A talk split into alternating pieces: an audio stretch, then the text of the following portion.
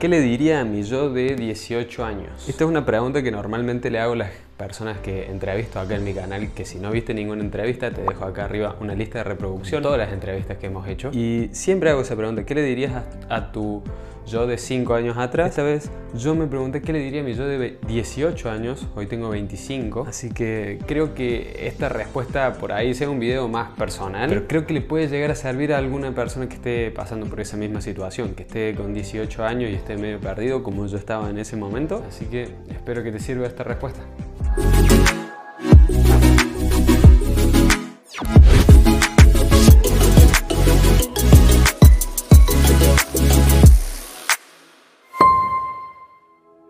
Hola, yo soy Nico Grupe y este es mi canal. Si te gusta este video y todo lo que es desarrollo y crecimiento personal, te invito a que te suscribas a mi canal ya que subo contenido como este todas las semanas. Antes de responder a la pregunta de qué le diría a mi yo de 18 años, habría que saber quién era el Nico de 18 años. Siempre hago esas referencias, podríamos preguntarle a mis amigos y, y lo van a saber los más cercanos, que yo siempre hago referencia a el Nico del pasado y el Nico del futuro. Muchas veces pienso cómo el Nico del pasado no pensó en el Nico del futuro o cómo a veces el Nico del pasado ayuda a que el Nico del futuro tenga un mejor día.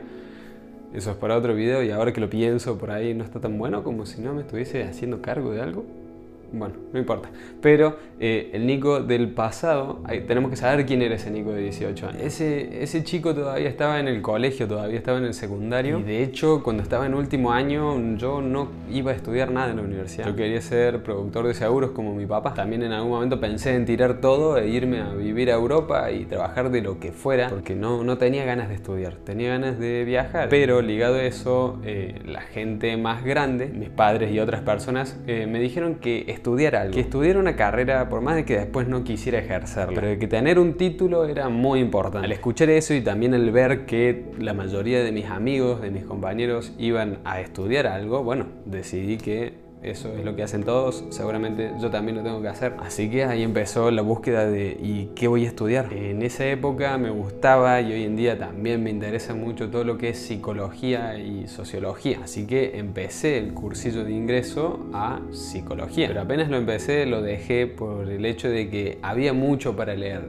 Eran muchos textos y a mí en ese momento no me gustaba leer, siendo que hoy amo la lectura, bueno, en ese momento yo no leía nada. Así que dije, bien, tengo que elegir algo que sea más práctico, no tan teórico, y ahí se me ocurrió capaz la ingeniería. De las ingenierías, ¿cuál? Y bueno, yo dije, quiero poder tener plata, tener trabajo y poder trabajar de donde y para donde yo quiera. Entonces, la que respondía a todas esas dudas era la ingeniería de sistemas. Así que empecé con esa carrera. ahí ya podemos conocerlo un poco quién era ese Nico de 18 años. Ahora yo ¿Qué recomendación le daría a ese chico de 18 años? Sin duda alguna le recomendaría que empiece un canal de YouTube de lo que sea. En ese momento yo jugaba mucho PlayStation, por ahí de eso. Pero sí, que empiece un canal de YouTube como este, bajo su propio nombre, y empiece a compartir todo lo que sabe, de lo que más le gusta. Y eso se lo recomiendo a cualquiera. Hoy en día, creo yo, la marca personal eh, es lo que hace 20 años era un título universitario. Hoy un título universitario lo puede tener cualquiera y la verdad no dice mucho de una persona si tiene o no un título, es una persona más con un título. En cambio, no todo el mundo tiene una marca personal bien establecida, que lleva mucho tiempo conseguirla. Entonces, mientras antes la empieces, mejor va a ser. ¿De qué puedo crear mi marca personal? De cualquier cosa que te guste hacer, cualquier hobby, cualquier cosa que disfrutes y que tengas conocimiento y que creas que puedas enseñárselo a alguien más. De eso tenés que empezar a compartirlo. Así que sin dudas, le hubiese dicho que empiece un canal de YouTube. Hoy seríamos muchos más en este canal. Si bien todavía en esa época no sabía lo que era el desarrollo personal, que esa es mi segunda recomendación para ese Nico de 18 años, y es que empiece a leer, que empiece a leer libros de desarrollo personal. Hasta entonces solamente habíamos intentado leer eh, libros que nos daban en el colegio, que eran bueno, novelas, cuentos y cosas así que la verdad no me llamaban mucho la atención, pero yo le hubiese empezado a dar libros más poderosos como Padre rico, padre pobre, por ejemplo. Siempre me pregunto dónde estaría hoy si hubiese arrancado mucho tiempo antes. Yo con la lectura arranqué a los en 2020 y estamos en 2021. Arranqué a leer a los 23 años, de verdad, sobre el desarrollo personal. Así que realmente dónde estaría ahora si hubiese empezado a leer de mucho más joven, no lo sé. Respecto a esa idea que tenía ese Nico del pasado de que no quería estudiar nada, yo le diría que estudie, vaya a la universidad, que agradezca eh, que tiene la oportunidad de eh, estudiar. Vivimos en un país donde tenés universidades gratuitas.